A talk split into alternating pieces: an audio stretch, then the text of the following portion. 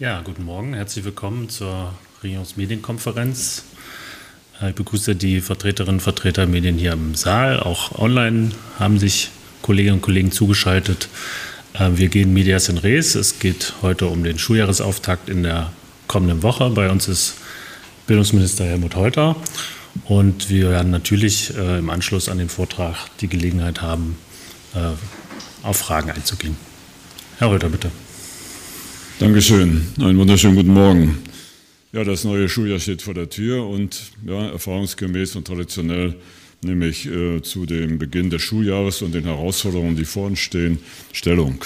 Ich hoffe, dass alle hier im Raum, die uns zuschauen, online äh, einen guten Urlaub hatten, sich gut erholt haben. Das wünsche ich auch den Lehrerinnen und Lehrern, den Schülerinnen und Schülern sowieso. Und mit dieser neuen Kraft und dieser neuen Motivation starten wir dann in das Schuljahr. Starten werden auch 19.600 ABC-Schützen, Erstklässerinnen und Erstklässler, die am Sonnabend ihre Einschulungsfeier haben werden. Das ist natürlich für sie ein Höhepunkt in ihrem jungen Leben. Und äh, ja, ich war jetzt in Kindergärten unterwegs, habe mit Vorschülerinnen und Vorschülern gesprochen.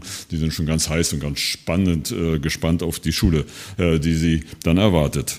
Es sind die Herausforderungen, die Verpflichtungen für uns alle, die für Schule Verantwortung tragen. Für die Schule trägt Verantwortung die Regierung, ganz klar. Auch die Opposition trägt Verantwortung, die Pädagoginnen und Pädagogen, die Eltern, die Großeltern, aber auch die Vertreterinnen und Vertreter der Schulträger, sprich die Bürgermeisterinnen und Bürgermeister, Landrätinnen und Landräte. Es ist äh, unsere gemeinsame Aufgabe, alles dafür zu tun, dass alle Kinder und alle Jugendlichen eine gute und erfolgreiche Schulzeit haben. Das Schulwesen in Thüringen ist stabil und ist ein gutes Schulwesen. Ich denke, wir sollten mehr über die positiven Seiten reden, ohne das, was wir an Defiziten haben, dabei zu vergessen. Es geht also darum, mit viel Arbeit und Kraft und Motivation das, was uns eint hier in Thüringen, das gute Schulwesen weiter voranzubringen. Es sind 263.000 Schülerinnen und Schüler, die ab diesem Schuljahr die Schule besuchen werden. Die Verantwortung, die wir gemeinsam tragen, sollten wir auch gemeinsam übernehmen und das auch zum Ausdruck bringen und das mit aller Kraft. Der 17. August 2017 ist für mich ein besonderer Tag. Sie werden sich vielleicht erinnern, 17. August 2017, das war der Tag meiner Vereidigung. Heute haben wir auch den 17. August. Ich bin jetzt sechs Jahre in Thüringen Minister für Bildung, Jugend und Sport, konkret als Bildungsminister. Und ähm, ich habe diese Aufgabe äh, gerne übernommen, mache sie immer noch sehr gerne. Und ich denke, dass äh, so wie Sie mich kennen, ich die Herausforderung angenommen habe. Ich habe die Herausforderung immer offen benannt und äh, ich habe für Lösungen gestritten. Ich habe Lösungen herbeigeführt und ich kämpfe auch für weitere Veränderungen, damit das, was wir an Herausforderungen im schulischen Bereich haben, auch umsetzen können. Mir kommt es darauf an, dass alle diejenigen, die in der Schule tätig sind äh, ja, und zu Hause sind, auf der einen Seite Sicherheit haben, dass sie Zuverlässigkeit haben, damit Planungssicherheit. Wir wissen, dass durch Corona ja das Stück Planungssicherheit, Verlässlichkeit äh, gelitten hat. Aber ich bin froh, dass wir wieder in verlässliche Zeiten gekommen sind. Aber Verlässlichkeit ist das eine. Das andere ist Modernisierung. Wir müssen unser Bildungssystem in Thüringen modernisieren und daran merken wir ja auch in den letzten Wochen und Monaten, wird sich immer heiß gemacht. Bildungspolitik wird sowieso traditionell äh, heiß diskutiert. Aber gerade, wie es dann weitergehen soll, wie die Schule im 21. Jahrhundert aussehen soll, wird natürlich äh, intensiv nicht nur im politischen Raum, sondern auch in der Gesellschaft diskutiert. Irgendwie reden alle über Schule. Das finde ich übrigens in Ordnung, dass das so ist. Aber wichtig ist, dass auch angesichts der Diskussion auch notwendige Entscheidungen zu treffen sind. Ja, und äh, die Diskussion läuft auch härter als in der Vorzeit. Ähm, ja, und das hat auch damit zu tun, was äh, auf uns zukommt im nächsten Jahr. Darauf komme ich nochmal zurück. Ich will für diese Landesregierung deutlich machen, dass wir die Probleme äh, immer angenommen haben. Wir lösen diese Probleme. Wir lösen die Probleme ehrlich und wir lösen sie im Dialog mit allen Beteiligten und wir lösen sie ganz pragmatisch. Wenn ich auf das Schuljahr schaue, welches vor uns steht, dann will ich sagen als erstes, es ist ein normales Schuljahr. Da werden Sie jetzt vielleicht etwas äh, verwundert sein, dass ich sage, ein normales Schuljahr. Aber aus Sicht des Schulbetriebes äh, muss ich hier deutlich machen, geht es darum, dass es keine Einschränkungen mehr geben wird, die irgendwie durch die Pandemie, durch Corona hervorgerufen sind. Es wird damit auch keine weiteren Abmilderungen, Erleichterungen bei Prüfungen geben, sondern alle diese Anforderungen, die an, bei Prüfungen gestellt sind äh, und gestellt werden müssen, werden ab diesem Schuljahr wieder vollends gestellt. Sie wissen, dass dieses Schuljahr ein kurzes Schuljahr sein wird. Wir gehen sehr früh in die Ferien nächstes Jahr. Also am 20. Juni beginnen die Ferien. Und auch mit der Entscheidung der Kultusministerkonferenz bei den Abiturprüfungen Veränderungen vorzunehmen, die vorzuziehen, verändert sich gerade auch für die Abiturientinnen und Abiturienten noch einiges im Schulablauf. Wir haben dort weniger Zeit, ähm, den Unterricht im ersten Halbjahr durchzuführen, müssen uns also bereits im Dezember auf die Abiturprüfung konkret vorbereiten. Ich hoffe, dass diese Normalität auch zur Verlässlichkeit beiträgt. Damit können Schulen wieder normal arbeiten. Sie können ihre Projekte entwickeln. Sie können diese Projekte angehen. Sie müssen nicht immer nur äh, dabei im Hinterkopf haben, Mensch, darf ich das dann eigentlich machen? Dürfen wir das? Sondern es geht darum, Kreativität, Vielfalt des Schullebens sich entfalten zu lassen und auch damit die Eigenständigkeit, die Eigenverantwortlichkeit der Schulen zu leben. Als zweites möchte ich formulieren, dass äh, dieses Schuljahr ein herausforderndes Schuljahr sein wird, ein anspruchsvolles Schuljahr. Das hat damit zu tun, dass wir den Lehrermangel haben. Der ist nun mal eine Generationenaufgabe und äh, trotz dieses Mangels soll jedes Kind und dann später jeder Jugendliche und jede Jugendliche erfolgreich die Schule absolvieren. Das bedeutet, dass wir auf diesem Weg zum Abschluss auch jede und jeden so unterstützen, dass dieser Weg erfolgreich gegangen werden kann. Ich hatte bereits äh, vor kurzem gesagt, der Lehrermangel ist Realität, der wird uns über Jahre begleiten. Und ähm, wie ich schon eingangs schon sagte, wir dürfen uns von diesem Lehrermangel nicht so beeindrucken lassen, dass das Bild von Schule nur durch den Lehrermangel und Unterrichtsausfall geprägt wird dass wir nicht alle Stunden nach Stundentafel geben können, hatte ich äh, bereits formuliert. Ähm, es geht also darum, unter diesen Bedingungen trotzdem ein Maximum an äh, Inhalten zu vermitteln, um die Kinder und Jugendlichen dann äh, ja, in der Fachlichkeit, aber auch in der sozialen Kompetenz entsprechend zu entwickeln. Denn Viele Kolleginnen und Kollegen, die in den Schulen arbeiten, wollen genau das umsetzen. Sie wollen ähm, ja, mit Engagement, mit Motivation den Kindern einen guten Unterricht geben, eine gute Schule ermöglichen und damit in der Vielfalt und mit wichtigen Modernisierungsschritten auch vorangeben. Und das, äh, glaube ich, ist einfach wichtig, was unsere Schulen ausmacht. Wir haben jetzt gerade eine Tagung in Thüringen, gestern und heute. Da sind die Grundschulkolleginnen und Kollegen zusammen. Heute zum Beispiel über 330. Da geht es darum, wie der IQB-Bildungstrend von 2021 in Thüringen sich auswirkt und welche Maßnahmen dort ganz konkret umgesetzt werden müssen. Aus diesem Trend, Davon haben Sie gehört, dass also es um Lesen und Rechnen unter anderem geht. Die Kompetenzen äh, kommt auch eins hervor dass die Viertklasse in Thüringen sehr wohl in den Schulen fühlen. Sie gehen gerne in die Schule, gehen mit Freude in die Schule und das ist Ausdruck eines guten Bildungsklimas in Thüringen. Das betrifft nicht nur die Grundschulen, das betrifft alle Schulen, denn wenn ich in Schulen unterwegs bin, ich erlebe ja lustige, erfreute Kinder, äh, Schülerinnen und Schüler, aber hochmotivierte Lehrerinnen und Lehrer, die trotz der widrigen Bedingungen ihr Bestes geben. Dafür möchte ich mich ausdrücklich nochmal bedanken. Soweit ein kurzer Exkurs. Die Bekämpfung des Lehrermangels, das ist eine Folge der Politik der 1990er und der äh, Nuller, der 2000er Jahre. Der bleibt bei mir die oberste Priorität. Und ähm, Sie wissen, was jetzt kommt. Ich werde Ihnen ein paar Zahlen nennen. Sie haben ein Handout ähm, äh, bekommen oder werden es bekommen. Äh, wir haben in einem Handout eine Reihe von statistischen Zahlen zusammengefasst, die ich nicht alle referieren werde. Ähm, das haben wir ja in den vergangenen Jahren schon gemeinsam so gehandhabt. Wir haben im vorangegangenen Schuljahr, also 2022, 2023, 1010 Lehrkräfte eingestellt.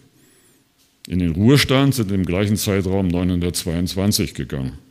Und wir haben jetzt vom 1. August 2023 bis heute 333 äh, Lehrerinnen und Lehrer unbefristet eingestellt. Wenn ich das zusammenrechne, haben wir also 1340 äh, Lehrerinnen und Lehrer eingestellt in diesem Zeitraum vom 1. August 2022 bis eben heute.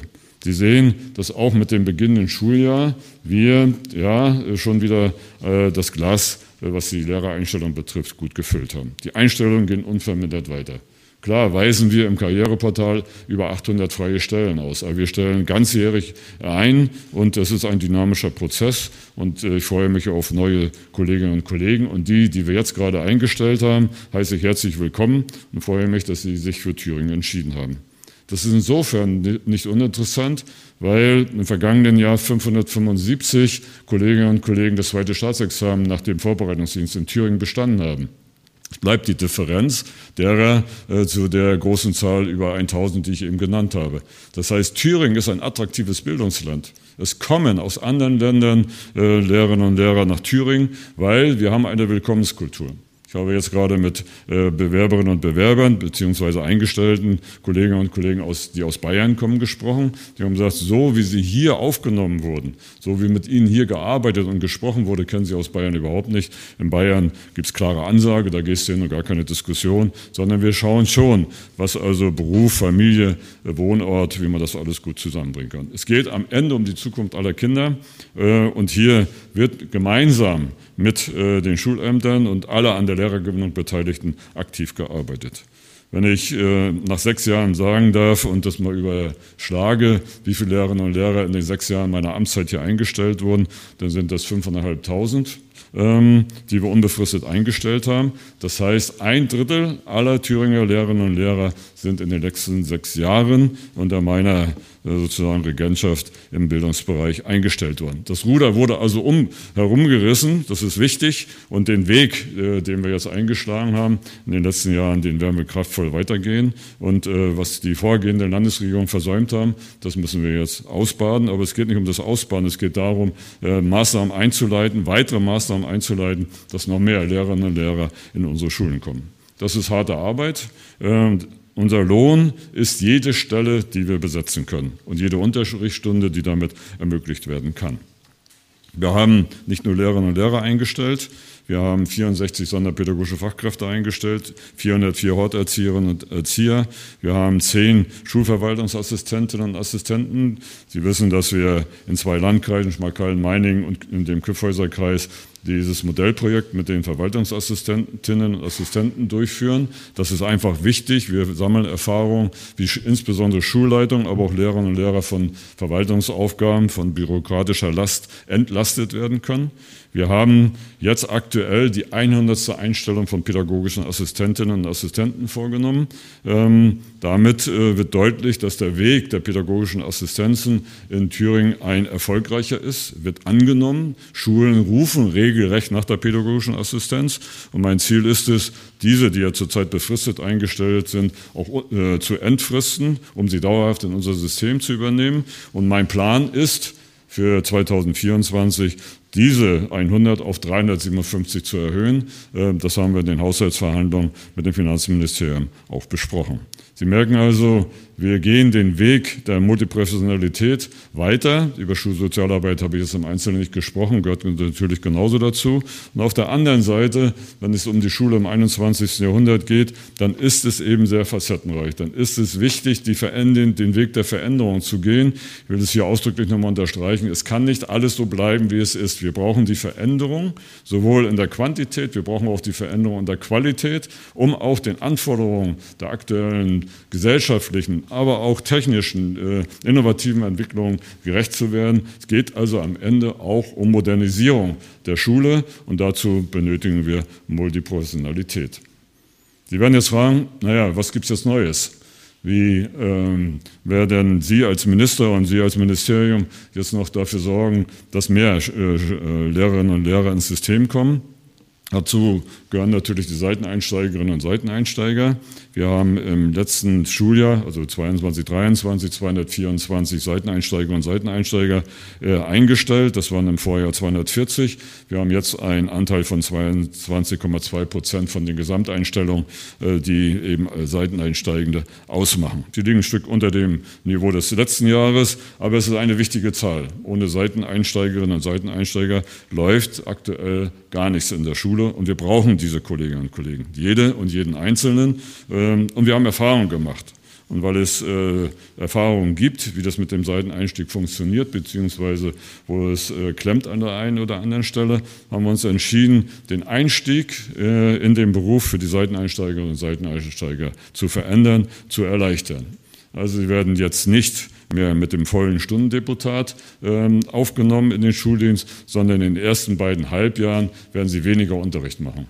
Also ein Seiteneinsteiger sollte beispielsweise im ersten Halbjahr ja äh, nur acht Stunden vielleicht auch ein paar mehr, aber zwischen 8 und 15 Stunden unterrichten. Und die andere Zeit sollte er hospitieren, sollte er den Schulbetrieb kennenlernen, auch die Zeit für die Nachqualifizierung und Zusatzqualifizierung bekommen, um also den Berufseinstieg insgesamt zu erleichtern. Das sollen also die ersten beiden Halbjahre ausmachen, um ihn dann über das erste Jahr so fit zu machen, dass er dann auch als äh, Lehrer vollständig seine äh, Pflichtstunden erfüllen kann. Wir strukturieren die Studienseminare in Thüringen um. Seit diesem Monat haben wir ein Gesamtstudienseminar mit fünf Regionalstandorten. Sie wissen, wir haben immer wieder darüber gesprochen, dass wir die Lehramtsanwärterinnen und Lehramtsanwärter, die zukünftigen Lehrerinnen und Lehrer schon frühzeitig in die Regionen bringen wollen. Wir haben uns entschieden, ähm, das in den fünf Schulamtsbezirken äh, zu realisieren. Wir haben jetzt ein Gesamtstudienseminar mit Sitz hier in Erfurt, äh, haben aber sowohl in Erfurt, in Gera, das sind die alten Standorte, aber auch äh, zukünftig oder jetzt schon in Nordhausen, in Eisenach und Meiningen auch jeweils Studienseminarangebote. Und wir haben immer für die jeweilige Schulart, also Grundschullehramt, Regelschullehramt und so weiter, immer ein Studienseminar mit einer entsprechenden Leitung, die an fünf Standorten dann auch entsprechend ausgebildet worden. Ausnahmen gibt es bei den berufsbildenden Schulen und bei den Förderschulen. Das ist aber aufgrund der Anzahl der Personen einfach äh, ja, so notwendig gewesen. Wir haben dann äh, entschieden, das äh, wird jetzt umgesetzt äh, in der Einstellungsrichtlinie, dass es neue Entfristungsmöglichkeiten gibt. Es geht darum, dass diejenigen, die wir befristet einstellen, äh, dann auch nach einem Jahr durch Hospitation der Schulleitung und des Schulamtes äh, dann entfristet werden können. Das bedeutet, ähm, wenn ich als Nichtlehrer in den Schuldienst komme äh, und äh, mich ein Jahr in der befristeten Zeit bewährt habe, kann ich eben ohne Prüfung eben durch diese Hospitation ähm, dann regulär als und unbefristet als Lehrerin oder Lehrer eingestellt werden. Ich habe eine Reihe von Beispielen, dass eben, ja, das sind Kolleginnen, in dem Fall waren es Frauen, Kolleginnen, die aus dem Ausland nach Deutschland gekommen sind, schon viele, viele Jahre in Deutschland tätig sind, Deutsch beherrschen, in anderen Ländern, auch in Thüringen, Deutsch als Zweitsprache unterrichtet haben äh, und äh, aber nicht als Lehrerinnen und Lehrer eingestellt werden können. Wir brauchen aber diese DATS-Lehrerinnen und Lehrer.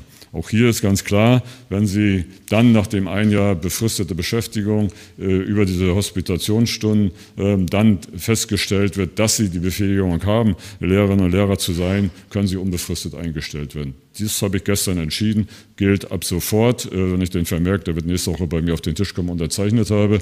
Für die anderen brauchen wir die Änderung der Einstellungsrichtlinie. Denn die Herausforderung für, angesichts der ausländischen, migrantischen Schülerinnen und Schüler ist so hoch. Gleiches könnte ich über einen Musiker sagen, habe ich auch kennengelernt. Ein Musiker, der äh, sehr gut äh, in seinem äh, Fach in der Musik zu Hause ist, auch an der Schule arbeitet, würde gerne weiter als Lehrer arbeiten, aber die Zugangsbedingungen haben das bisher nicht ermöglicht. Wir erweitern das also und hier wird also deutlich, wir öffnen äh, den Einstieg in den Lehrerberuf und das ist also unkompliziert nach einem Jahr befristeter Beschäftigung und dem Nachweis, dass ich das kann, äh, Schülerinnen und Schüler zu unterrichten, dann aufgenommen zu werden. Außerdem beschleunigen wir die Einstellungsprozesse.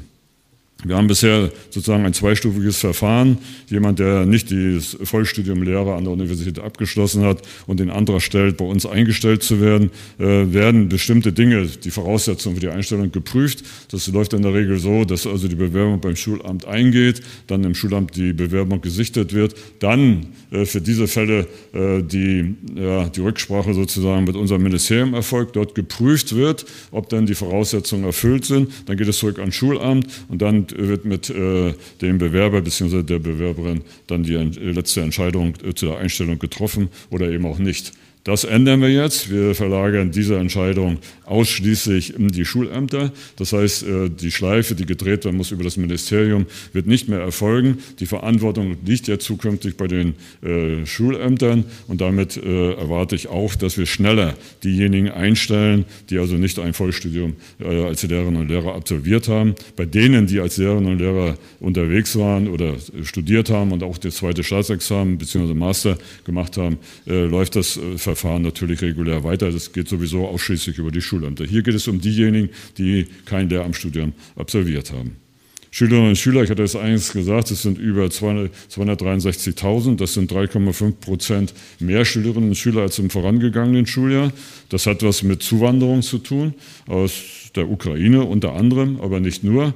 Wir haben auch aus dem europäischen äh, Ausland, also EU-Ausland, äh, Zuzug äh, und äh, wir haben natürlich auch aus Deutschland Zuzug, weil Thüringen ist auch ein attraktiver Wohn- und Arbeitsort. Das spüren wir in den Schulen, äh, auch in den Kindergärten, aber heute geht es um Schulen. Hier geht es also darum, gemeinsam mit den Schulträgern genau diese Schülerinnen und Schüler aufzunehmen. Sie nehmen das alle wahrgenommen, dass es auch um die Frage geht, haben wir ausreichend Schulplätze und kann mein äh, Kind die Wunschschule auch tatsächlich besuchen. Das ist eine Herausforderung. Eine Herausforderung hatte ich im Zusammenhang mit der beschleunigten Einstellung schon und Übernahme schon äh, gesagt. Das ist Deutsch als Zweitsprache. Dazu äh, habe ich entsprechende Entscheidungen getroffen, dass wir diese Kolleginnen und Kollegen, äh, die Deutsch als Zweitsprache unterrichten, sofern sie noch nicht eingestellt sind, auch schneller ins unser System holen können. Also sie brauchen jegliche Unterstützung.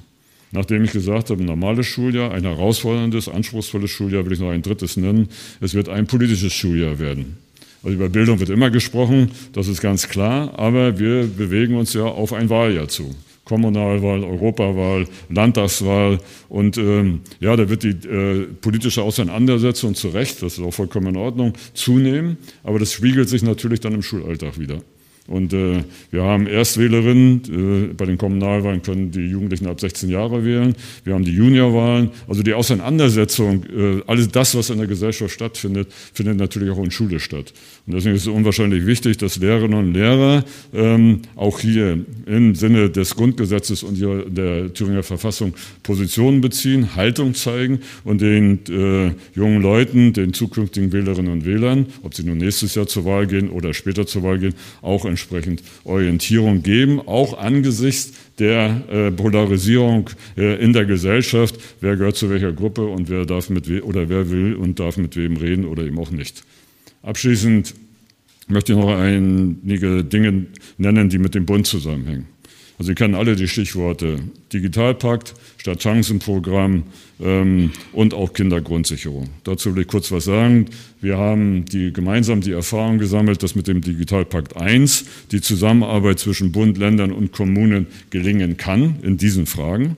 Äh, wir haben mit dem, mit dem, aus dem Digitalpakt einen wesentlichen Beitrag zum Auf- und Ausbau der digitalen Infrastruktur äh, geleistet. Das ist auch gut so. Hier hat der Bund sich engagiert. Wir haben in Thüringen so gut wie alle Mittel gebunden und äh, die Kommunen haben als Schulträger hier unwahrscheinlich viel geleistet, um das umzusetzen. Wir sind im Plan, es muss aber weitergehen. Das Problem besteht jetzt darin, dass auf Bundesebene aktiv, aber eben nicht entschlossen genug darüber diskutiert wird, kommt nur der Digitalpakt 2 oder kommt er eben nicht.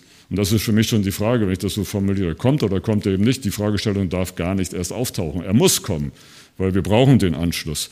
Neu eingestellte Lehrerinnen und Lehrer fragen mir, wann bekomme ich denn jetzt meinen Dienstlaptop? Weil das Geld für die Endgeräte der Lehrerinnen und Lehrer ist ausgegeben. So, und die Schulen fragen, ja, was ist eigentlich mit Ersatzinvestitionen? Was ist mit Software, die wir kaufen müssen? Was ist mit Schülerendgeräten, die repariert werden müssen bzw. ersetzt werden müssen? Das sind alles Fragen, die also auf der Tagesordnung stehen. Deswegen, wir brauchen den Digitalpakt 2, wir als Thüringer äh, und Thüringerinnen, aber auch die Länder insgesamt. Sorgen macht mir auch das Schadchancenprogramm. Mit dem Koalitionsvertrag äh, der Ampel in Berlin wurde angekündigt, das Startchancenprogramm. Das sollte jetzt im August 2023 starten. Ist nicht gestartet, weil man sich auf Bundesebene nicht einigen kann. Die Bundesbildungsministerin Bettina Stadt-Watzinger kündigt das jetzt zum 1. August 2024 an. Wir sind da auch in Verhandlungen, wir sind jetzt die Länder, ähm, um also hier über den Weg auch einen größeren Beitrag des Bundes für mehr Chancengleichheit und Chancengerechtigkeit äh, zu zu geben. Ähm, und dieses Staatschancenprogramm hat ja den Charme, dass es auf zehn Jahre angelegt ist. Also wir würden zehn Jahre Bundesgeld bekommen, um Schulen in besonderen Lagen zu unterstützen. Es geht hier also am Ende um Bildungsgerechtigkeit und hier muss der Bund sich klar bekennen und hier muss auch all das, was im Zusammenhang mit Verhandlungen, Haushaltsverhandlungen auf Bundesebene stehen, auch äh, prioritär behandelt werden.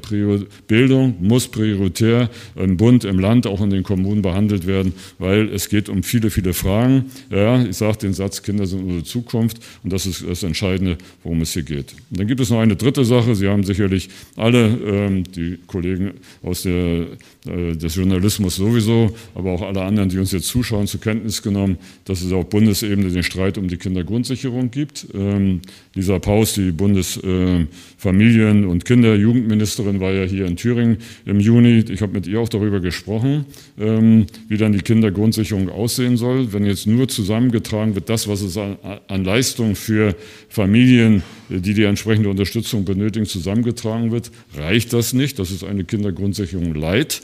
Äh, und das ist äh, mit Blick auf Schulkinder aus schwierigen sozialen Verhältnissen ein Offenbarungseid. Ich stelle mir vor, eine echte Kindergrundsätze, dass sie so aussieht, dass bestimmt wird, welchen Bedarf hat ein Kind im Alter von sechs Jahren, im Alter von zehn Jahren, im Alter von 14 Jahren und auch von, nehmen wir an, 17 Jahren und dass man dann einen Warenkorb bestimmt und ausgehend von diesem Warenkorb mit all den Ansprüchen, äh, dass dann eine echte Kindergrundsicherung bestimmt, äh, bestimmt wird. Das äh, genau erfolgt auf Bundesebene nicht. Und deswegen, glaube ich, geht es hier darum, auch deutlich zu machen, Kindergrundsicherung hat nicht nur etwas damit zu tun, äh, Familien aus äh, schwierigen sozialen Verhältnissen zu unterstützen, sondern es hat etwas damit zu tun, als Bundesrepublik Deutschland auch deutlich zu machen, dass alle die gleichen Chancen haben. Und diese gleichen Chancen, glaube ich, kann man nur über einen solchen Weg gehen. Wenn ich das alles so zusammenfasse, komme ich zu dem Schluss, der Bund soll sich aus meiner Sicht stärker in Bildungsfragen, auch in sozialen Fragen engagieren. Da bleibt mal bei der Bildung, äh, in äh, diesen Fragen engagieren. Und was die Bildung betrifft, bin ich der Überzeugung, müssen wir endlich von dem Kooperationsverbot weg. Das ist unwahrscheinlich wichtig. Ähm, da gibt es nach wie vor Diskussionen, aber Digitalpakt 1 hat es gezeigt, es geht, dass man sagt, ich als Bund gebe bestimmte Mittel, gebe auch vor, wofür die Mittel ausgegeben werden. Ihr in den Ländern seid zuständig, beide äh, trotzdem eure Bildungshoheit. Und genau diese Fragen, die müssen wir angehen. Und das erwarte ich auch von der Ampel, dass man hier ganz klar diesen Weg geht. Der Koalitionsvertrag auf Bundesebene gibt es her. Meine Damen und Herren, mein Prinzip war es immer von Anfang an vom Kind her denken. Und das ist genau diese Frage, was ist das Beste für die Kinder? Und da geht es immer um die Parallelität von Entscheidungen und Prozessen. Und äh, ich habe das die sechs Jahre gleich vom ersten Tag angemacht. Ich war immer im Dialog mit den Betroffenen und den Beteiligten. Ich habe mit den Kindern gesprochen, ich habe mit den Eltern gesprochen, ich habe mit den Lehrerinnen und Lehrern gesprochen, auch mit den Schulträgern selbstverständlich. Bin mit allen im Dialog und die, die Entscheidungen, die auch in den letzten sechs Jahren gefallen sind und die noch fallen werden, sind gemeinschaftliche äh, Ergebnisse eines Diskussions, eines Dialogprozesses. Das soll und wird auch so bleiben. Und deswegen brauchen wir uns nicht verstecken. Die Schulen sind gut aufgestellt. Wir haben Herausforderungen durch den Lehrermangel, ganz klar. Äh, wir haben auch Herausforderungen, die mit der 21. Jahrhundert insgesamt zusammenhängen. Und ich denke, das ist genau das, was uns ausmacht. Wir stecken den Kopf nicht in den Sand, sondern wir nehmen die Herausforderung an, auf der einen Seite äh, den Unterricht unter diesen Bedingungen bestmöglichst abzusichern, auf der anderen Seite uns Gedanken zu machen, wie muss Schule sich aufstellen, damit sie den Ansprüchen äh, der Zukunft auch gerecht wird. Ich danke Ihnen für die Aufmerksamkeit und bin gespannt auf Ihre Fragen. Danke. Die erste Frage, Herr Otto. Minister, Sie verweisen äh, zu Recht auf, auf die Verfehlungen von Vorgänger-Landesregierungen und äh, loben sich so ein bisschen selbst für die 5500 unbefristet eingestellten Pädagogen während ihrer Amtszeit. Also die Anstrengungen sind hoch, allerdings äh, ist das Ergebnis, ich sage mal, man könnte sagen mangelhaft, weil es gibt ja weiterhin den Lehrermangel. Jede zehnte Stunde fällt weiterhin aus. Also wo wollen Sie hin? Können Sie sagen, im kommenden Schuljahr jetzt werden wir das durch diese Anstrengungen, die wir unternommen haben und neue, die wir jetzt hier angehen, nämlich mit diesen schnelleren Prüf, äh, Prüfungen und auch ähm, die Entfristungsmöglichkeiten, werden wir signifikant diese, ähm, diese Anzahl von ausfallenden Stunden senken können? Oder ist das nicht realistisch? Und was ist für Sie eine Generationenaufgabe? Also wann glauben Sie überhaupt, das wird möglicherweise Ihre Amtszeit überdauern, äh, weil die ja mal nächstes Jahr erstmal enden wird auf jeden Fall, ähm, vorübergehend möglicherweise. wann wird es besser werden wirklich? Ne, weil Sie sagen, zum Schluss haben Sie wirklich gesagt, die Schulen sind gut aufgestellt. Wenn man mit Lehrern spricht, sagen manche zumindest, nee, wir sind nicht gut aufgestellt. Das haben Sie ja in dieser Woche auch wieder vorbehalten bekommen. Ja, natürlich. Das sind, ähm, das sind immer zwei Sichten. Ähm, wenn also in dieser erwähnten Tagung, die gestern und, und, heute stattfindet, gesagt wird, dass in den Grundschulen 90 Prozent des Unterrichtes stattfinden, dann ist das äh, auf der Habenseite. Das sind aber nicht 100 Prozent. Da sind wir vollkommen äh, d'accord. Ähm, stimmt. Nun kann ich über die 90 Prozent reden oder ich kann ausschließlich über die 10 Prozent reden, die nicht stattfinden. So, ich bin der Meinung, man muss über beides reden, muss aber auch eben betonen, dass diese 90 Prozent äh, mit Engagement der Lehrerinnen und Lehrer und allen anderen Beteiligten, die ich jetzt nicht nochmal aufzähle, dann also auch realisiert werden. Und äh, das haben wir ja in verschiedenen äh, äh Pressegesprächen schon deutlich gemacht. Lehrerinnen und Lehrer leisten eigentlich schon vor Corona-Zeit, aber seit der Corona-Zeit Unwahrscheinliches, sind, fahren Überlast jahrelang und sind natürlich auch an der Grenze der Belastung Belastbarkeit. Eigentlich sind sie schon längst drüber. Das, das gehört dazu. Deswegen, ähm, wenn einige dann aus ihrer Sicht sagen, nee, das funktioniert alles nicht so und ich bin stark belastet und ähm, junge Leute überlegen sich äh, äh, dann doch nicht in den Lehrerberuf zu ergreifen, das sind ja alles solche Auswirkungen. Das ist der eine Punkt. Der zweite, der zweite, der zweite Punkt ist Generationenaufgabe. Also wir haben als Kultusministerkonferenz uns ja eine ständige wissenschaftliche Kommission gegeben, eingesetzt, also per Beschluss und so weiter sind Wissenschaftlerinnen und Wissenschaftler unterwegs.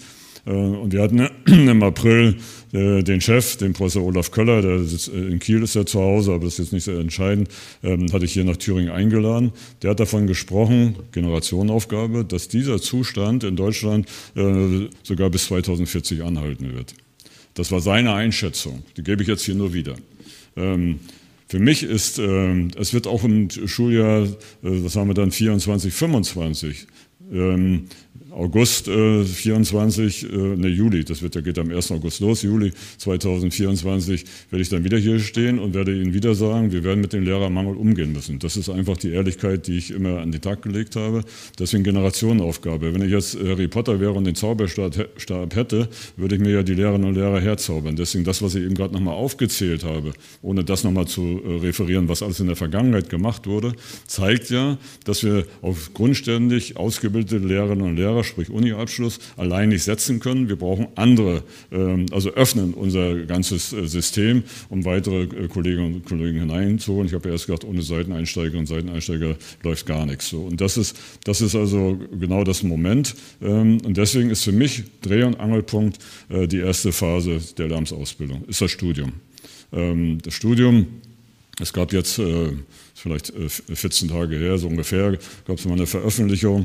Ähm, deutschlandweit, dass von 50.000 äh, Studienanfängerinnen und Studienanfänger Lehramt dann am Ende die Hälfte äh, nur ankommt, die entweder ne, umswitchen, was die Studienrichtung betrifft, oder ganz abbrechen. Und dann ist immer noch die Frage, ob sie nach dem Studium auch tatsächlich als Lehrerinnen und Lehrer ankommen über den Vorbereitungsdienst. Das müssen wir ändern. Und das ist für mich die, der Anspruch an die, an die Universitäten äh, und an die Hochschulen, um tatsächlich hier äh, ja, solche Bedingungen zu schaffen, ohne der, an der Qualität äh, zu knappern, äh, dass also mehr Lehrerinnen und Lehrer ausgebildet werden. Die, wenn ich jetzt gesagt habe, wir haben über 800, ich glaube 804 sind es, die jetzt bei uns im äh, Karriereportal gerade abgebildet sind. Äh, wenn jetzt 804 Bewerbungen auf Schlag eingehen würden, wären wir ja froh aber die sind gar nicht da. Also der, der, der, Markt, was Lehrerinnen und Lehrer betrifft, ist einfach leergefickt. Ich rede deswegen oder bitte darum, äh, auch positiver über Schule zu reden, dass junge Menschen, Abiturienten und Abiturientinnen motiviert werden, Lehramt zu studieren. Warum soll ich mich für einen Beruf entscheiden, wo mich nur, wo mich nur Probleme erwarten? Also ich muss schon sagen, dass es auch ein sehr ähm, anspruchsvoller, auch ein sehr äh, ja, freudiger Beruf ist, der Spaß macht äh, unter all den Bedingungen. Also wir brauchen ein anderes Image von Schule und vom Lehrerberuf. Da, Im Landtag gibt es ja Anträge, Erhöhung der Attraktivität des Lehrerberufes. Was wir äh, machen in Thüringen und machen werden, ist Folgendes, um noch mehr äh, Kolleginnen und Kollegen ins System zu holen. Also wir werden ab nächstes Jahr, ähm, ab Wintersemester 2024, 2025, hier in Erfurt beginnen mit einem dualen Studium für Regelschullehrerinnen und Regelschullehrer. Das bereiten wir gerade mit der Universität vor. Dual heißt, ich bin angestellt und mache zeitgleich meine Ausbildung. Natürlich in Etappen, ich muss erstmal Theorie bekommen und dann in den Unterricht einsteigen. Wir haben auch vor, einen äh, berufsbegleitenden Vorbereitungsdienst einzuführen, weil das hat ja auch immer was mit Familie und Beruf zu tun und Einkommen, das äh, darf man ja nicht äh, vergessen dabei. Wir sind, das läuft heute gerade wieder, wir haben mit den Präsidenten der Fachhochschulen in Thüringen gesprochen ich habe, äh, also mein Staatssekretär, Professor Speitkamp, mit allen, ich war in Nordhausen, in Schmalkalden, habe mit ihnen gesprochen. Äh, wir wollen auch Fachhochschulabsolventen ähm, Masterabschluss äh, nach, aus, aus Thüringen in den Schuldienst holen. Die Fachhochschulen unterstützen uns dabei. Dabei geht es darum, dass die, diejenigen, die beispielsweise ein, ein, den Bachelor an der Fachhochschule gemacht haben, dann auch mit den Leistungspunkten von der Fachhochschule übernommen werden können an die Universität Erfurt oder Jena oder auch an die anderen äh, lehramtsausbildenden äh, Universitäten, um dann, äh, dann äh, auch zum zweiten Staatsexamen oder Master Universität zu kommen. Äh, wir wollen auch diejenigen, die einen Masterabschluss machen an unseren FHs, da haben wir 16 Studiengänge bestimmt, 16 ähm, Studiengänge, wo wir keine Einzelfallprüfung Prüfung mehr machen, sondern jetzt hat, nehme ich mal als Beispiel, jetzt hat jemand in Nordhausen Umwelttechnik Master studiert. Da würden wir sagen, okay, der, der oder diejenige könnte eben in einem naturwissenschaftlichen Fach, Chemie beispielsweise, dann auch unterrichten. Äh, das ist also eine, äh, ja, eine Herausforderung äh, und eine Aufgabe, vor der wir stehen. Was dann natürlich noch vermittelt werden muss, ist Pädagogik, Didaktik, Schulrecht und die anderen Dinge, die eben ein Umweltingenieur oder ne, was auch andere eben nicht mit sich bringen kann. Also ich will damit deutlich machen, die gehen noch weitere Schritte, das, die ich jetzt nicht referiert habe, weil wir die noch nicht entschieden haben. Aber das Problem des Lehrermangels, das wird uns die nächsten Jahre begleiten. Und deswegen Generationenaufgabe. Uns fehlen konkret zwei Generationen. Die einen, die jetzt in Größenordnung in Rente gehen, die anderen, die nicht eingestellt wurden. Äh, das müssen wir ausgleichen. Und äh, äh, wir müssen dann schauen, dass wir, und das zeigt ja gerade die Einstellung, dass wir mehr eingestellt haben, als in den Ruhestand gegangen sind, um dann also auch noch Reserven im System zu erschließen. Reserven im System sind wir jetzt seit Dezember dabei, mit den Gewerkschaften, mit den Bildungsgewerkschaften darüber zu sprechen, wie also mehr äh, Unterrichtsstunden generiert werden können. Ähm, das ist eine Sache, die wir dann, ähm, der läuft der Prozess, das kann ich im Detail noch nicht sagen, aber am Ende äh, geht es darum, gemeinschaftlich, und das ist eben dieser dialogische Prozess mit den Gewerkschaften, etwas zu verabreden. Im Gegensatz zu, meinen, zu meinem Kollegen in Sachsen und meiner Kollegin in äh, Sachsen-Anhalt äh, weise ich nicht an, dass eine Stunde mehr unterrichtet wird, sondern ich möchte ein, sozusagen ein Agreement, ein Abkommen mit den Gewerkschaften schließen, wie wir zu mehr Stunden auch mit den vorhandenen Lehrerinnen und Lehrern kommen gesprochen haben. Was ist mit Abminderungsstunden und vorzeitigem Ruhestand, die ja schon bereits, sag ich mal, im vergangenen Jahr, glaube ich, vom Rechnungshof an, äh, kritisiert wurden, dass, es, dass die Zahl zu hoch sei in Thüringen und dass man, wenn einem Lehrer fehlen, damit natürlich eventuell vorgebeugt werden könnte oder ein bisschen abgemindert werden könnte. Sind Sie da in guten Gesprächen mit den Gewerkschaften? Gibt es da schon Verabredungen mit den Gewerkschaften? Wird es weniger Abminderungsstunden und keinen vorzeitigen Ruhestand mehr geben? Wir, werden, äh, wir sind da im Gespräch genau zu dem Thema. Ähm, wir haben uns in den Gesprächen entschieden, dass die jetzige Generation, also die jetzt kurz davor sind, äh, dass es die nicht betreffen wird. Wir reden mit den Gewerkschaften, äh, auch auf Vorschlag der Gewerkschaften darüber, ab welchem Jahrgang das dann gelten soll, äh, dass ähm, später und weniger Altersabminderungsstunden gegeben werden. Also das ist jetzt im Gespräch, da werden wir uns auch einigen. Aber wie gesagt, das wollen wir dann zu den Herbstferien im Einzelnen vorstellen. Ist auf der Agenda, wie gesagt, nicht für die jetzige ältere Lehrergeneration, sondern für die Jüngeren, die dann später nachkommen. In jedem Fall. Da müssen wir ran. Okay, ich habe jetzt äh, eine Wortmeldung aus dem digitalen Raum. Äh, der Kollege Haag. Wird gleich freigeschaltet. Herr Holter, Herr Holter hallo. hallo. Ich habe äh, zwei Fragen, äh, vielleicht nochmal anknüpfend an das, was der Kollege Otto gerade gefragt hat. Ähm, Gibt es denn für Thüringen Berechnungen, bis wann dieser Lehrermangel sich noch verschärfen wird und wann er zumindest wenigstens etwas besser wird? Ähm, auch wenn, und da stimmen Ihnen hier, glaube ich, alle zu, das definitiv ein Problem ist, das uns die nächsten Jahre noch begleiten wird. Aber gibt es irgendwie Zahlen und Projektionen, bis wann dieses Delta mehr Schüler, weniger Lehrer aufgehen wird und wann sich wieder schließen wird? Das ist Frage Nummer eins.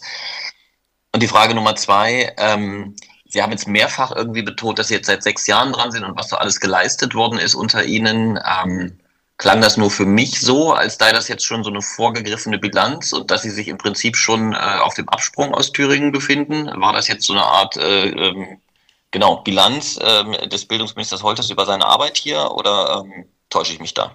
Das Letzte, da täuschen Sie sich. Äh, also ich bin hier mit, mit Freude und Engagement in Thüringen äh, tätig. Äh, ja, und ähm, äh, auch die Last, die damit verbunden ist, äh, sagen mir viele, äh, wird vielleicht nicht jeder tragen wollen. Es gibt ja Kolleginnen und Kollegen, die sagen, ähm, alles würde ich machen in der Regierung, aber nie den Bildungsminister. Ähm, also es ist, war ja keine Abschiedsrede, im Gegenteil, es war jetzt eine, eine Rede darüber, die Herausforderungen und die, die Aufgaben, die anstehen, mit Engagement weiter mit allen Beteiligten anzugehen. Was die Prognose betrifft, ähm, geht es darum, äh, deutlich zu machen, dass wir auf der einen Seite haben wir die, Entschuldigung, wir haben auf der einen Seite die Schülerprognose, die werden, das ergibt sich aus den Geburten und so weiter, kannst du aus der Bevölkerungsstatistik ja ableiten. Ähm, die Schülerprognose beinhaltet, die ich jetzt nicht hier vor Augen habe und auch nicht eins zu eins im Kopf habe, die Tendenz ist so, dass wir äh, in, 2000, in den 2030er Jahren weniger Schülerinnen und Schüler haben man weiß aber nicht, wie das mit den ganzen Fluchtbewegungen, Zuzug und so weiter weitergeht. Es sind also auch ein paar Unbekannte dabei. Aber rein von den Bevölkerungsprognosen muss ja von einem gewissen Iststand ausgehen. Äh, geht man davon aus, dass äh, auch angesichts der Geburtenraten weniger Schülerinnen und Schüler da sind. Äh, genauso wird die, die Lehrerprognose ähm, erstellt, ähm, ausgehend von der äh, berechneten äh, Anzahl der Schülerinnen und Schüler in den einzelnen Schularten. Ähm, ja, und äh, wann nun äh, wir das, äh, die Talsohle durchschritten haben und wann jetzt, sagen wir, das ist ja die Frage von Herrn Otter auch gewesen, sozusagen, dann sagen wir, das eins zu eins, ne, also Stelle und Bewerberinnen, Bewerber, Besetzung, da will ich jetzt keine kühne Aussage treffen.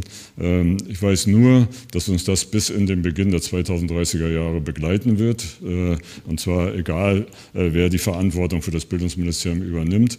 Äh, es hat mit der Bewerberlage zu tun ähm, und es hat damit zu tun, dass am Ende auch das, was wir alles jetzt öffnen, ähm, ich hatte gesagt, FH-Absolventen, Seiteneinsteigende von verschiedensten, also verschiedenster äh, Qualifikationen. Ähm, das hat sicherlich auch irgendwo seine Grenzen. Und deswegen müssen wir schauen, dass wir wirklich über das Lehramtsstudium so viel wie möglich ins System bekommen. Hierbei halte ich, will das nochmal aussprechen, halte ich es einfach für wichtig, dass wir von der schulartbezogenen Ausbildung, also jetzt nicht für äh, Grundschulen, ist ja klar, aber von der schulartbezogenen Ausbildung wegkommen und wirklich zu einer äh, schulstufenbezogenen Ausbildung kommen. Das muss eine äh, äh Entscheidung werden, die im Zusammenhang mit der Landtagswahl dann auch endgültig getroffen wird. Damit erhöhen wir die Flexibilität. Wir müssen die Flexibilität erhöhen des Einsatzes der Lehrerinnen und Lehrer, ähm, um also jemand, der für die Sekundarstufe 1 Mittelschule ausgebildet ist, ihn sowohl im Gymnasium als auch in der Regelschule und Gemeinschaftsschule einsetzen zu können.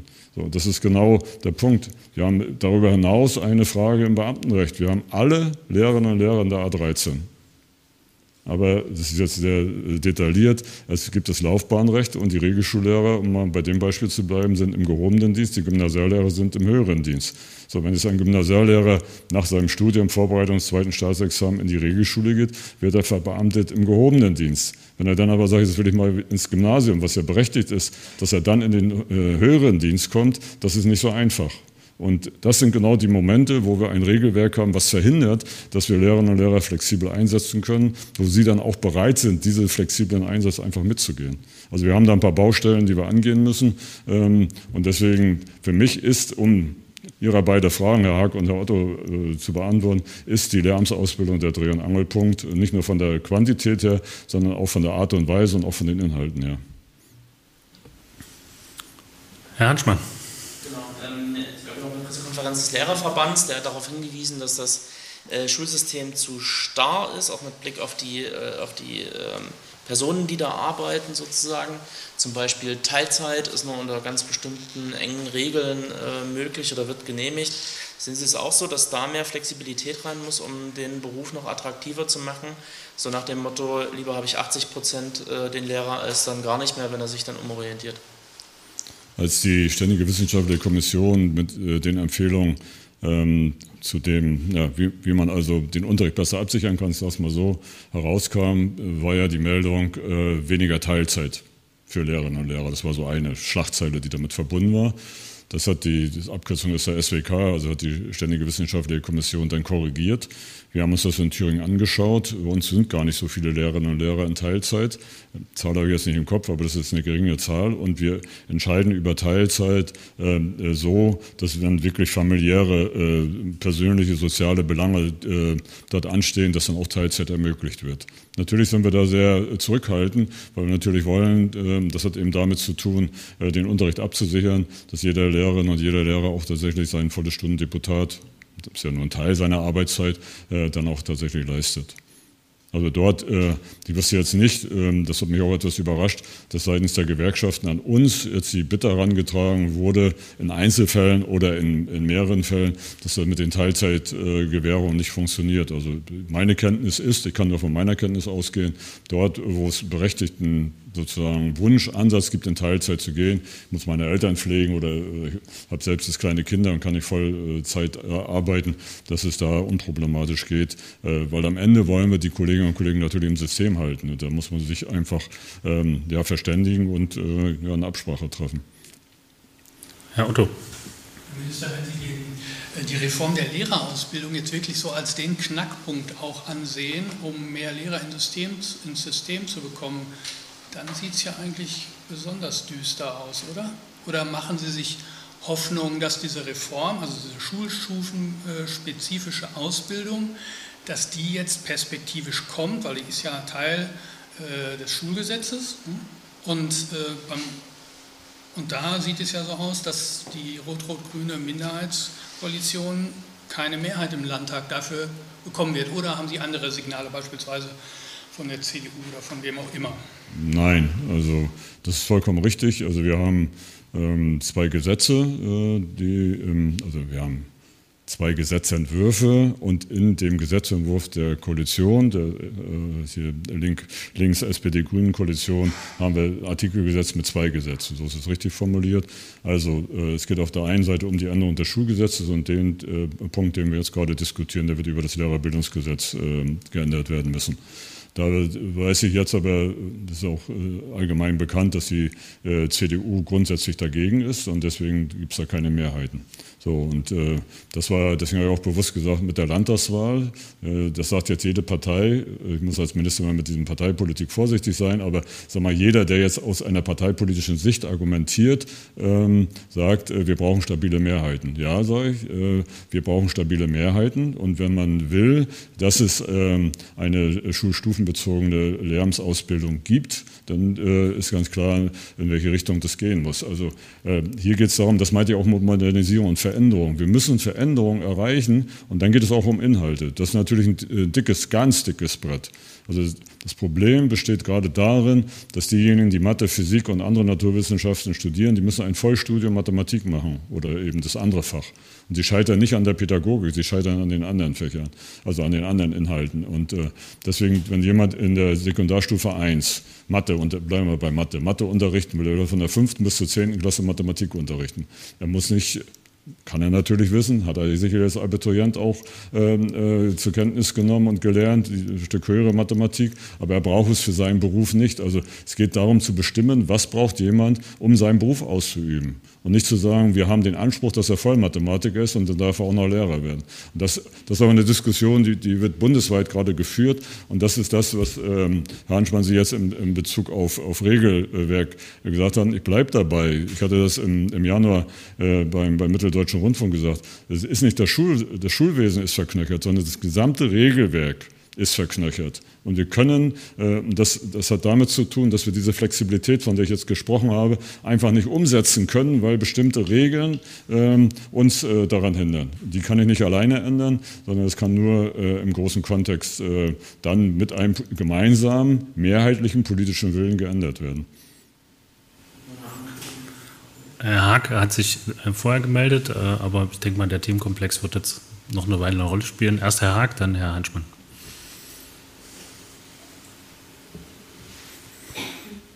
Ich wollte noch mal kurz eine Nachfrage stellen zu der Aussage von eben. Sie haben das mit der Landtagswahl und der Europawahl, der Kommunalwahl 2024 angesprochen und gesagt, Sie würden dann auch ähm, erwarten von Lehrern, dass sie im nächsten Jahr ähm, Position beziehen, Haltung zeigen auf Grundlage des Grundgesetzes. Was heißt denn das konkret, was Sie da erwarten von den Lehrern in Thüringen?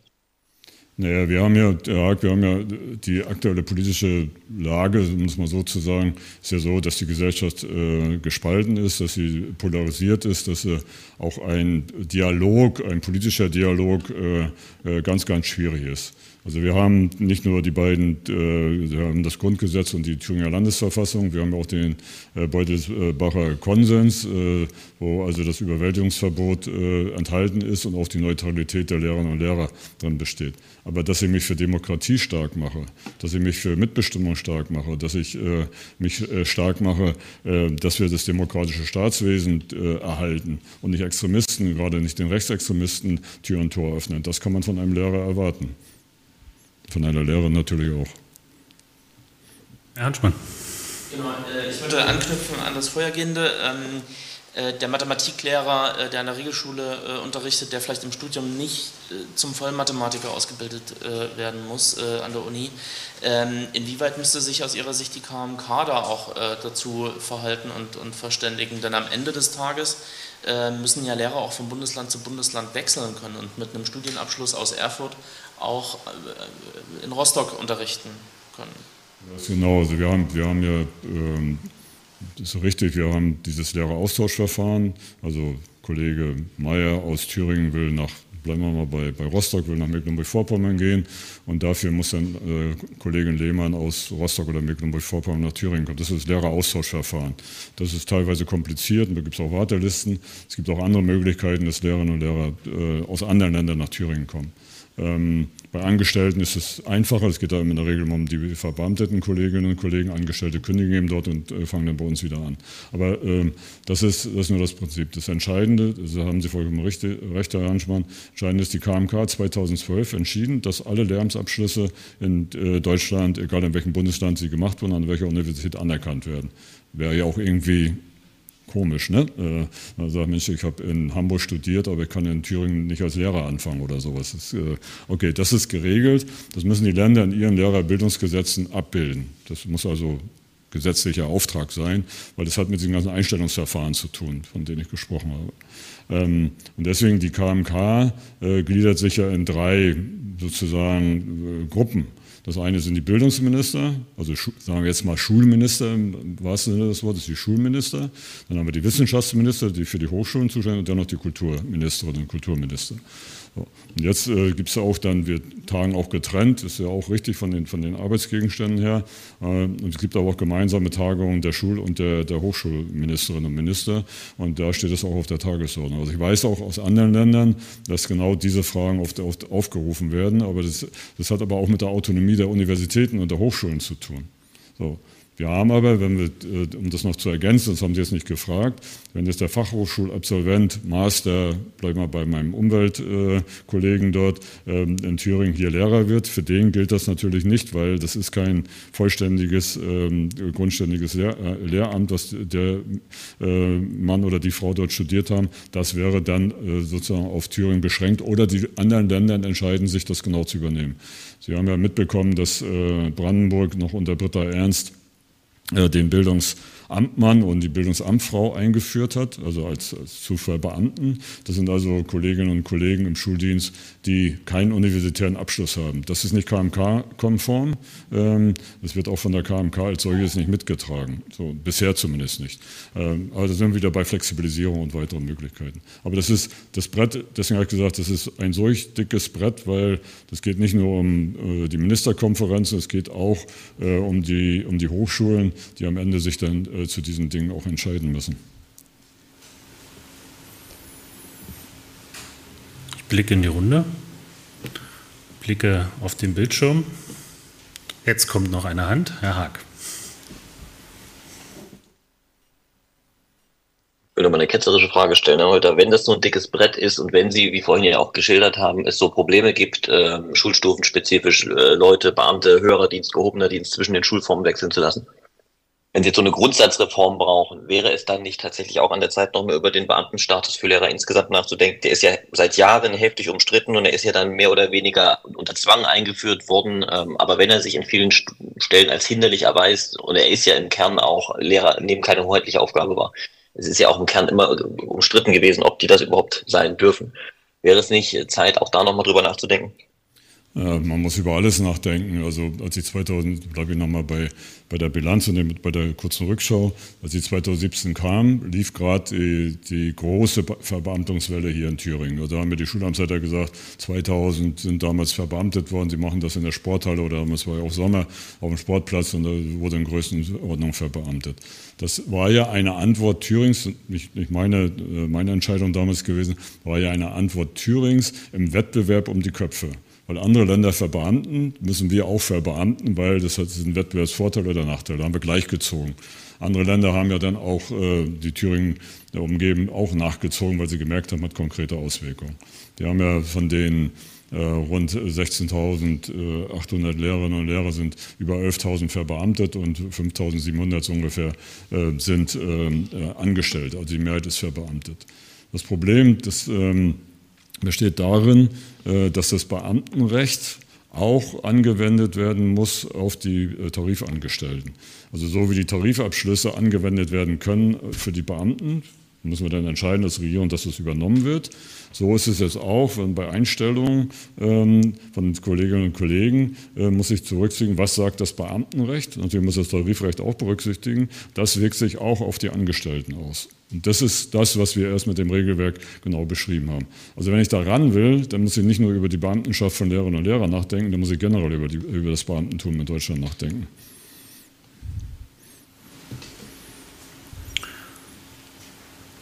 Damit sind wir, glaube ich, gut auf den Punkt gekommen. Knappe Stunde.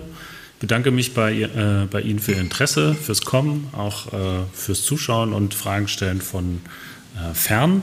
Ich bedanke mich bei unserer äh, simultanen äh, Gebärdendolmetscherin, Frau Brandt, und äh, wünsche auch von meiner Seite allen einen guten Start ins Schuljahr. Vielen Dank.